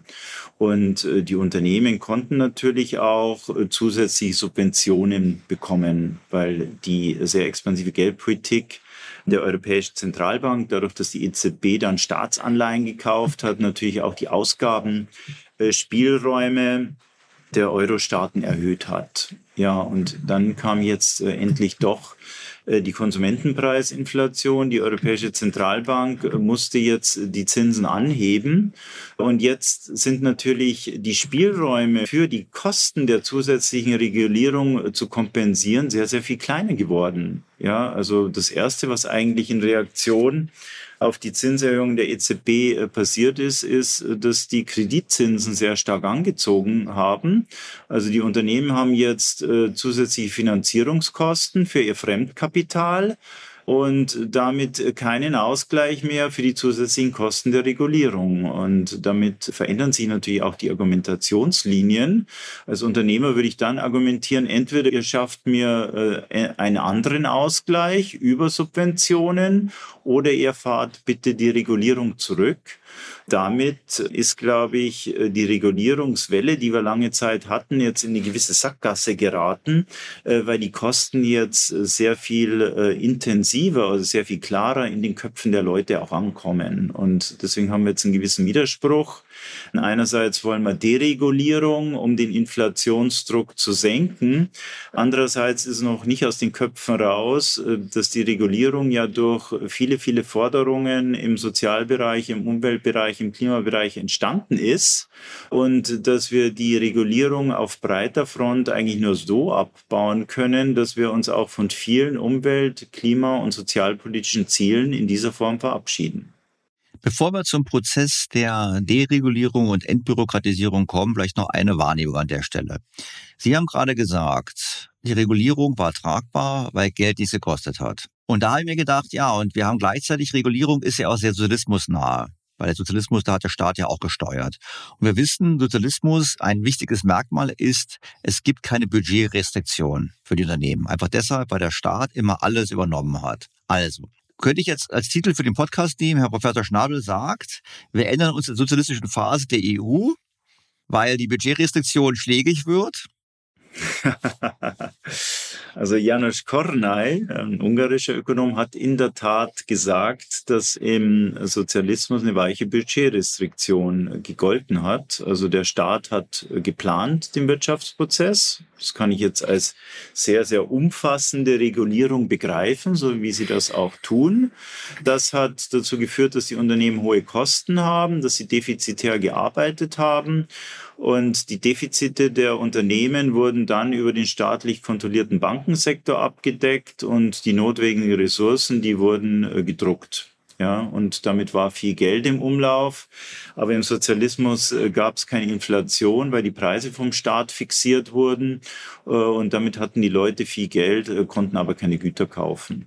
Ja, also soweit. Soweit ähm, ist es noch nicht gekommen bei uns, aber wir sind auf gutem Weg. Soweit ist es bei uns nicht gekommen, aber wir hatten natürlich lange Zeit durch diese lange Niedrigzinsphase und durch die sehr umfangreichen Staatsanleihekäufe der Europäischen Zentralbank was Ähnliches äh, wie eine Budgetrestriktion, die auch mit wachsender Regulierung einhergegangen ist. Jetzt nicht mal so aus deutscher Perspektive, da hatten wir ja sogar eine Regulierungsbremse. Äh, one in, one out äh, hieß es da. Aber die meiste Regulierung kam dann halt über die Europäische Union. Äh, da kamen unzählige Richtlinien und Verordnungen, die man dann umgesetzt hat. Und aus Sicht der Lobbygruppen war Regulierung über die Europäische Union vielleicht noch attraktiver, weil äh, dann hat man nicht nur ein Land, zusätzliche Renten geschaffen, sondern über die ganze Europäische Union hinweg. Ja, es ist natürlich immer noch die Frage, wie ernst wir jetzt die Regulierung nehmen, also ob wir die konsequent umsetzen. Und da gibt es sicherlich auch kulturelle Unterschiede. In Deutschland tendieren wir dazu, wenn die Regulierung kommt, äh, dann setzen wir die auch sehr, sehr konsequent um, dann halten wir uns dran. Äh, Sie haben ja vorher Italien genannt, vielleicht ist es in Italien anders. Also da nimmt man das Ganze nicht so ernst, macht ein bisschen was und verhält sich dann den Rest des Tages an der Regulierung vorbei und dann sind die negativen wirtschaftlichen Konsequenzen Konsequenzen auch nicht so einschneidend. Das ist ja auch äh, oft im, im Sozialismus äh, passiert. Es gab hochtrabende Ziele, äh, was dann am Ende auf der Ebene der Unternehmen und der Menschen umgesetzt wurde. Das war dann am Ende doch sehr abgespeckt. Okay, jetzt sind wir hier. Also, die Zeit des billigen Geldes sind vorbei. Glauben wir beide mal. Ich bin mir noch nicht ganz sicher. Ich glaube, die Versuchung, die alten Zeiten wieder zu bekommen, sind ausgesprochen ausgeprägt. Und die EZB soll ja auch demnächst äh, grüne Projekte finanzieren. Also es gibt immer wieder den Versuch, die Budgetrestriktion aufzuweichen. Ich glaube, es ist wahrscheinlich das Grundprinzip der Existenz des Euro. Und ohne das wird Euro wahrscheinlich untergehen. Das lächeln Sie und nicken. Das sieht natürlich meine Hörer nicht. Jetzt nehmen wir mal an, wir wollen Bürokratie abbauen. Also Frau von der Leyen hat ja gesagt, sie möchte einen Bürokratieabbaubeauftragten einsetzen. Jetzt nehmen wir mal an, wenn wir jetzt das Podcast-Aufnahme beenden, klingelt das Telefon. Oder wenn das gesendet ist, klingelt das Telefon und sagt, die Frau von der Leyen sagt, ich habe den Podcast gehört bei dem Stelter, den mag ich eh ganz gerne, weil in Wirklichkeit würde ich ja gerne machen, wie er es möchte, aber ich, ich kann mich noch nicht ganz durchsetzen. Mensch, den Schnabel, den hole ich mir jetzt. Der Schnabel wird jetzt der oberste Entbürokratisierer der EU. Wir können auch in Habeck ruft sie an, wir fangen mit Deutschland an. Gibt es überhaupt historische Beispiele, wo es die Bürokratie geschafft hat, selbst organisiert zu schrumpfen. Also ich glaube nicht, dass die Bürokratie für sich selbst entscheiden wird, ähm, dass sie nicht mehr notwendig ist. Also dass zum Beispiel große Umweltministerien oder Finanzmarktaufsichtsbehörden ähm, sagen, wir kommen auch mit weniger Mitarbeitern aus. Und das wird natürlich schwierig werden. Ähm, aber ich würde das Ganze natürlich vom äußersten Ziel her denken. Wenn Sie die Zinsen erhöhen, dann sinken die Ausgabenspielräume der Euro-Staaten. Also Fördermittel sind nicht mehr so frei verfügbar. Äh, damit sinkt auch die Fähigkeit, äh, Unternehmen äh, zu kompensieren oder Haushalte zu kompensieren für Schäden, die durch Regulierung entstehen. Und dadurch würde natürlich auch ein natürlicher Druck auf die Behörden entstehen, die Regulierung zurückzufahren. Ja, und darauf würde ich dann vertrauen, dass äh, aus dem Druck heraus dann Druck auf die Behörden entsteht, jetzt zum Beispiel Stellen einzusparen bei öffentlichen Aufsichtsbehörden äh, und natürlich auch die Lasten für Haushalte und Unternehmen zu reduzieren und dass dann eine sachliche Diskussion einsetzt, welche Regulierungen man braucht und auf welche Regulierungen man dann vielleicht auch verzichten kann. Hm. Jetzt sehen Sie mir an, dass mich die Frage so ein bisschen enttäuscht, weil ich natürlich sagen muss, naja, ist es Gerücht oder hatten wir in den 80er Jahren eine Deregulierung? Ich meine, wir hatten ja damals in den USA Reagan, wir hatten Thatcher. Waren das historische Beispiele, wo die Anzahl Gesetzesseiten abgenommen haben? Ja, also ich habe mich mit diesen Fällen jetzt natürlich nicht intensiv befasst, äh, aber Margaret Thatcher hat zum Beispiel viele staatseigene Betriebe privatisiert. Ja, das ist auch eine Art Deregulierung. Oder sie hat dafür gesorgt, dass viele staatseigene Wohnungen in Privatbesitz äh, überführt wurden. Das ist auch eine Deregulierung. Äh, und was natürlich jetzt äh, unter Margaret Thatcher sehr, sehr heraussticht, ist die Finanzmarktderegulierung.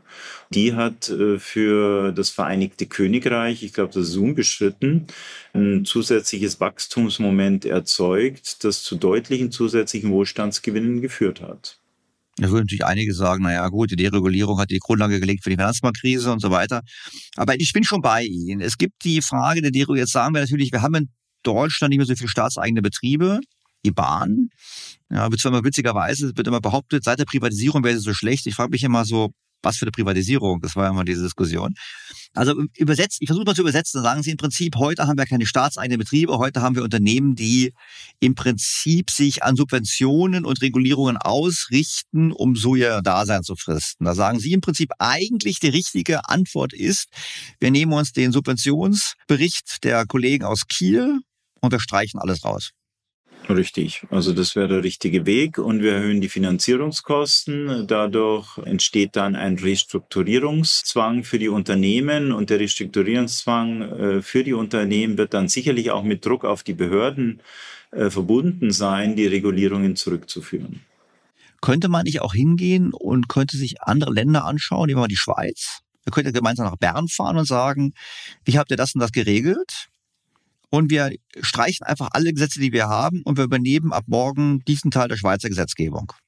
Ja, also ich habe jetzt auch keinen direkten Einblick in die Schweizer Gesetzgebung, aber natürlich, äh, was sicherlich zählt, ist so eine Art Subsidiaritätsprinzip, also wieder konsequent äh, zu überlegen, welche Bereiche unserer Wirtschaft wirklich von Brüssel aus gesteuert werden äh, können oder müssen oder welche Bereiche wir eben auch wieder auf kommunaler Ebene äh, entscheiden können. Ich bin eigentlich zuversichtlich, dass auf ähm, kommunaler Ebene sehr viel mehr sachorientierte Diskussionen geführt werden, einfach wenn man da den Menschen näher ist, da ist man den Handwerkern näher, da muss man denen ins Gesicht schauen, da muss man erklären, warum es die eine oder die andere Regierung gibt. Und wenn man es nicht erklären kann, dann ist vielleicht auch Zeit dafür, das wegzustreichen. Wir haben ja auch erlebt, dass über die Regulierung natürlich auch Brüssel viele Kompetenzen an sich gezogen hat, die vielleicht besser auf regionaler Ebene oder zumindest auf Länderebene oder auf Bundesebene, auf Nationalstaatsebene angesiedelt wären, einfach weil auch ähm, die Bedingungen in einzelnen Regionen in Europa ganz andere sind und deswegen es vielleicht auch nicht zielführend ist, dass alles jetzt von Brüssel aus entschieden und reguliert wird. Aber ist da nicht die Regulierung das heimliche Instrument, um durch die Hintertür die Vereinigten Staaten von Europa zu realisieren? Ja, sicherlich. Ähm, Regulierung kann, und darauf haben auch einige inzwischen hingewiesen, natürlich auch ein Instrument sein, Macht an sich zu ziehen. Ja, also wenn ich äh, über alle Feuermelder in äh, der Europäischen Union entscheiden kann, ob in einer Wohnung einer oder sieben Feuerwälder hängen, äh, dann bin ich natürlich auch als Entscheider attraktiv für die Feuermelderlobby. Ne? Und das kann ich für einzelne Wirtschaftssektoren sehen, das kann ich natürlich auch für die ganze Regierung oder für die ganze Kommission in Brüssel sehen, die ja immer Probleme hatte, Legitimation ähm, an sich zu ziehen. Ja, die Nationalstaaten hatten oft die Oberhand, aber in der Regulierung scheint Brüssel vielleicht auch einen Weg äh, gefunden zu haben, jetzt äh, mehr Einfluss und Macht an sich zu ziehen. Professor Schnabel, zum Abschluss. Glauben Sie, dass wir eine Welle der Deregulierung erleben werden? Oder führen wir in zehn Jahren ein Podcastgespräch in einer Art europäischen DDR 2.0? Ja, also ich könnte es mal in zwei Szenarien denken. Szenario Nummer eins ist, ähm, die EZB nimmt das ernst mit dem Inflationsdruck und wird weiter ähm, die Geldpolitik straff halten. Sie wird auch den Bestand von Staatsanleihen in ihrer Bilanz äh, abbauen. Und gleichzeitig wird sich Herr Lindner mit seinem Standpunkt durchsetzen, dass es wieder mehr Ausgabendisziplin in der Europäischen Union geben wird. Dann werden die Staatsausgaben zurückgefahren die Subventionen zurückgefahren und dann wird der Druck ähm, auf den Staat zu deregulieren so groß sein, dass am Ende auch dereguliert wird. Das ist das Szenario eins. Dann brauchen wir diese Deregulierungsdiskussion in zehn Jahren nicht mehr führen. Das Szenario zwei geht in die Richtung, ähm, dass man äh, sich bewusst ist, dass wenn die Geldpolitik der Europäischen Zentralbank auf Dauer straff bleibt, natürlich die Ausgabenspielräume der Regierungen gering sein werden und dass der Wirtschafts-, Sozial- und klimapolitische Wunschzettel, den man derzeit noch äh, in den Regierungen in den meisten Euro-Ländern hat, so nicht zu halten sein wird. Und wenn man das realisiert, wird der Druck auf die Europäische Zentralbank äh, steigen, die Zinsen wieder ähm, zurückzufahren und wieder im großen Umfang Staatsanleihen zu kaufen. Und dann werden wir in zehn Jahren, glaube ich, diese Deregulierungsdiskussion äh, immer noch führen, weil äh, dann werden natürlich auch wieder viele Projekte auf den den Tisch kommen, dass die wirtschaftliche Entwicklung in die eine oder andere Richtung gelenkt werden muss, dass entsprechende Mittel dazu äh, zur Verfügung gestellt werden müssen und dass dieser ganze Prozess natürlich auch durch zusätzliche Regulierungen unterstützt werden muss. Also stehen wir an der Weichenstellung Freiheit versus Sozialismus. Richtig, ja. Und wir werden sehen, äh, was sich durchsetzen wird. Für die USA bin ich mir eigentlich sicher, dass sich die Freiheit auf Dauer durchsetzen wird. Äh, bei den Europäern bin ich mir noch nicht ganz sicher. Deswegen ist es auch ganz, ganz spannend, was hier äh, im Vereinigten Königreich im Vergleich zur Europäischen Union passieren wird. Es könnte durchaus sein, dass man in der Europäischen Union gewillt sein wird, wieder zu den alten Mustern zurückzukehren. Billiges Geld, mehr Regulierung, mehr Staatsausgaben während man sich im Vereinigten Königreich wieder für mehr Markt, mehr Freiheit und weniger Regulierung entscheidet. Und dann haben wir ja so eine Art Systemwettbewerb auch innerhalb von Europa. Wir werden steigende Inflation in der Europäischen Union haben, vielleicht wieder eine wirtschaftliche Stabilisierung im Vereinigten Königreich. Und dann wird man den Pfad, den man in der Europäischen Union eingeschlagen hat, vielleicht dann doch nochmal überdenken. Ja, gut, ich muss dazu sagen, diesen Optimismus bezüglich dem Brexit hatte ich ja auch. Das wären langjährige Hörer wissen das. Ich habe immer gesagt, die Briten haben eine Chance. Für uns ist es schade, dass die Briten gegangen sind. Für die Briten ist es eine Chance. Stand heute müssen wir gestehen, dass sie die Chance nicht so richtig genutzt haben. Und wir wissen natürlich auch nicht, wer bei den nächsten Wahlen gewinnt. Wenn Labour gewinnt, glaube ich, werden wir diesen Systemwettbewerb zumindest ein paar Jahre nicht haben. Ja, würde ich auch so sehen. Aber Sunak hat einen wichtigen Schritt gemacht, die Klimapolitik aufzuweichen, ja, und hat damit Belastungen von seinen Wählern weggenommen. Und vielleicht hilft ihm das dann auch. Das könnte ihm sicherlich helfen, vor allem weil er natürlich den goldene 80-20-Regel beherrscht. Wir wissen, die letzten 20 Prozent sind die teuersten. Aber das liegt ja Irrsinn bei uns dass wir uns auf die letzten 20 Prozent fokussieren und das natürlich dann auch selber auf regulierende Maßnahmen statt über Marktpreise. Das führt dann am Ende natürlich auch zu deutlichen Wohlstandsverlusten. Ja, mhm. und diese Wohlstandsverluste, die müssen Sie dem Ende, am Ende dem Wähler auch erklären. Also wir haben den ganzen Prozess natürlich auf von einem großen Wohlstandspolster aus begonnen. Ja, aber dieses Wohlstandspolster wird natürlich kleiner werden und äh, desto schwieriger wird es dann natürlich auch sein, äh, weitere Regulierungen durchzusetzen. Ja, aber Habeck hat vorgesorgt. Das Bundeswirtschaftsministerium hat jetzt kein Ziel mehr im Sinne von BIP und Wachstum, sondern was haben sie 20 Ziele? Ich habe es mal im Podcast besprochen und die 20 Ziele reichen von Diversity, Inklusion, Frauen, alles mögliche. Also irgendein Ziel der neuen Wohlstandsmessung werden wir schon erreichen. So ist es. Es ist nur die Frage, ob das Volk mitgeht oder nicht. Professor Schnabel. Vielen herzlichen Dank für Ihre Einschätzung. Tolles Gespräch wie immer und hoffentlich bei Gelegenheit die Fortsetzung. Dann wieder zum Thema Japan. Das haben wir gerade eben besprochen. Das nächste Mal müssen wir mal schauen, ob Japan jetzt wirklich es schafft, aus der Deflation rauszukommen und was wir daraus lernen können oder ob das nur Strohfeuer ist. Das machen wir beim nächsten Mal. Einverstanden? Ja, sehr gerne, auch im Vergleich zu China dann. Sehr gerne, auch im Vergleich zu China. Wir sehen spannende Themen, also wir werden nicht ein Jahr warten bis zu unserem nächsten Gespräch. Herzlichen Dank. Vielen Dank, Herr Stelter.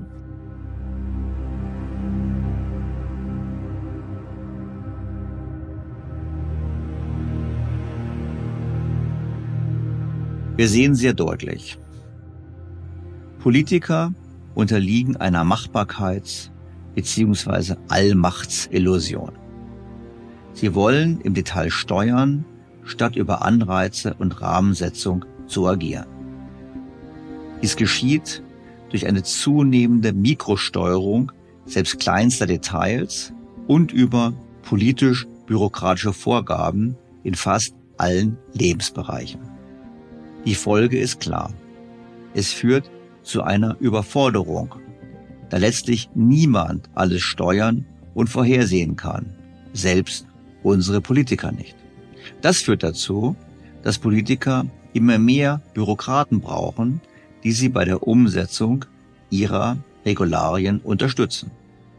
Immer mehr Menschen sind also nötig, die immer mehr und immer weitergehende Eingriffe in die Märkte und das Privatleben der Menschen organisieren und überwachen.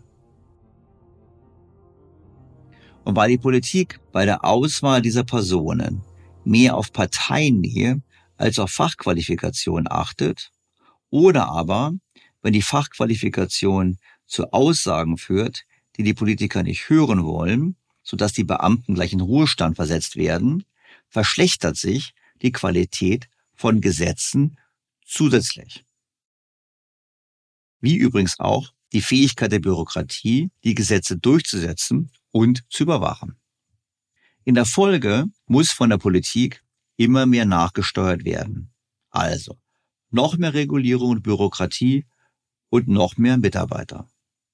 Am besten garniert man das Ganze noch mit extra Behörden für den Bürokratieabbau oder dicken Studien des Statistischen Bundesamtes zum vermeintlichen Fortschritten beim Bürokratieabbau.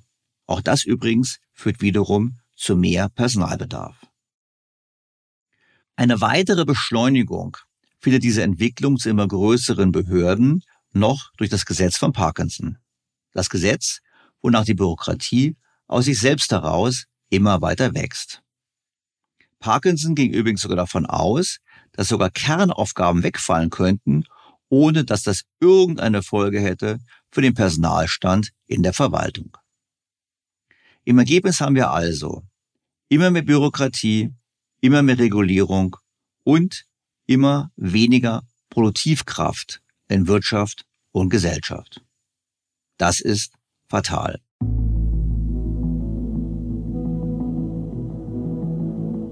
Bevor wir zum Schluss kommen, noch ein weiteres Beispiel für das Agieren der Politik. 20.000 Euro vom Staat für jeden zum 18. Geburtstag. Genau das forderte in der letzten Woche der Ostbeauftragte der Bundesregierung Carsten Schneider von der SPD. Er möchte, dass junge Menschen in Deutschland eine große Einmalzahlung vom Staat erhalten, sobald sie volljährig sind. Wie gesagt, der Rheinischen Post sagte er, alle 18-Jährigen sollten bis zu 20.000 Euro als Startkapital vom Staat bekommen. Das Ziel der Maßnahme sei, so Schneider, die Vermögensungleichheit zwischen Arm und Reich etwas zu verringern. Und finanzieren könnte man das mit einer höheren Erbversteuer für angehende Erbmillionäre. Tja, was ist davon zu halten? Treue Hörer dieses Podcasts wissen, dass ich die Idee von mehr Vermögen für alle wirklich gut finde. Es ist aber nicht so, dass bei uns die Reichen so viel reicher sind als die Reichen anderer Länder. Unser Problem ist, dass die breite Masse der Bevölkerung ärmer ist und eben nicht über Vermögen verfügt.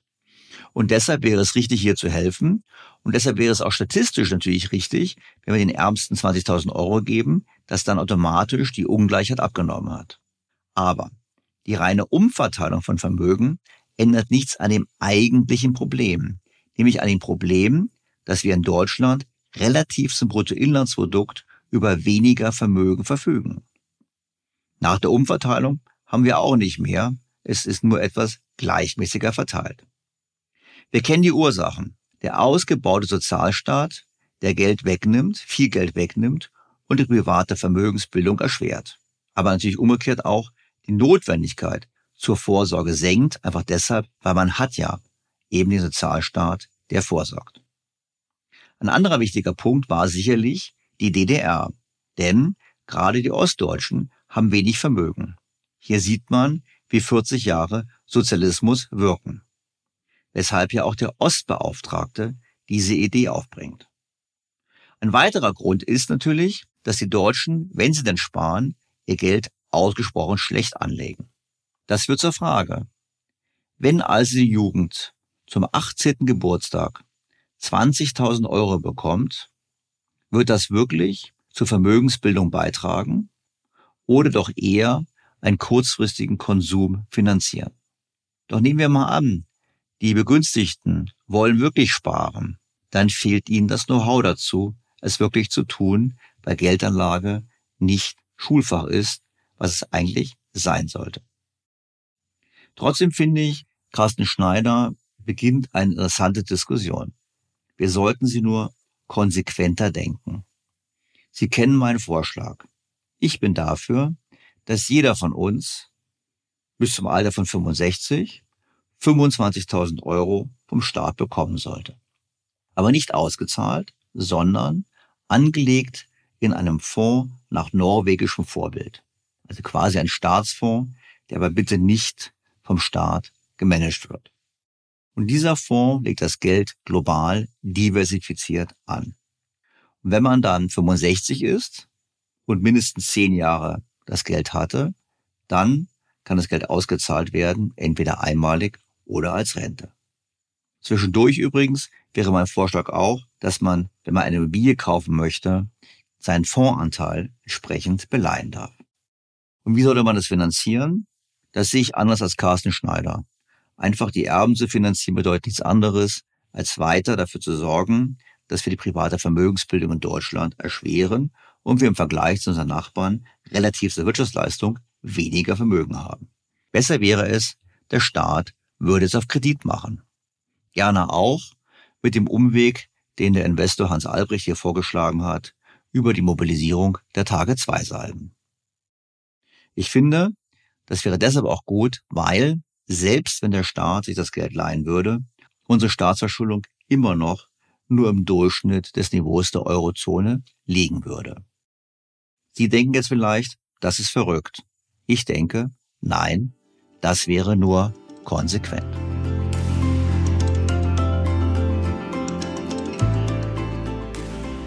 Bleibt mir Ihnen, liebe Hörerinnen und Hörer, erneut sehr herzlich fürs Zuhören zu danken. Ich freue mich wie immer auf Feedback, Fragen, Kritik und Anregungen und natürlich auf ein Wiederhören am kommenden Sonntag. Ihr Daniel Stelter. BTO Beyond the Obvious featured bei Handelsblatt.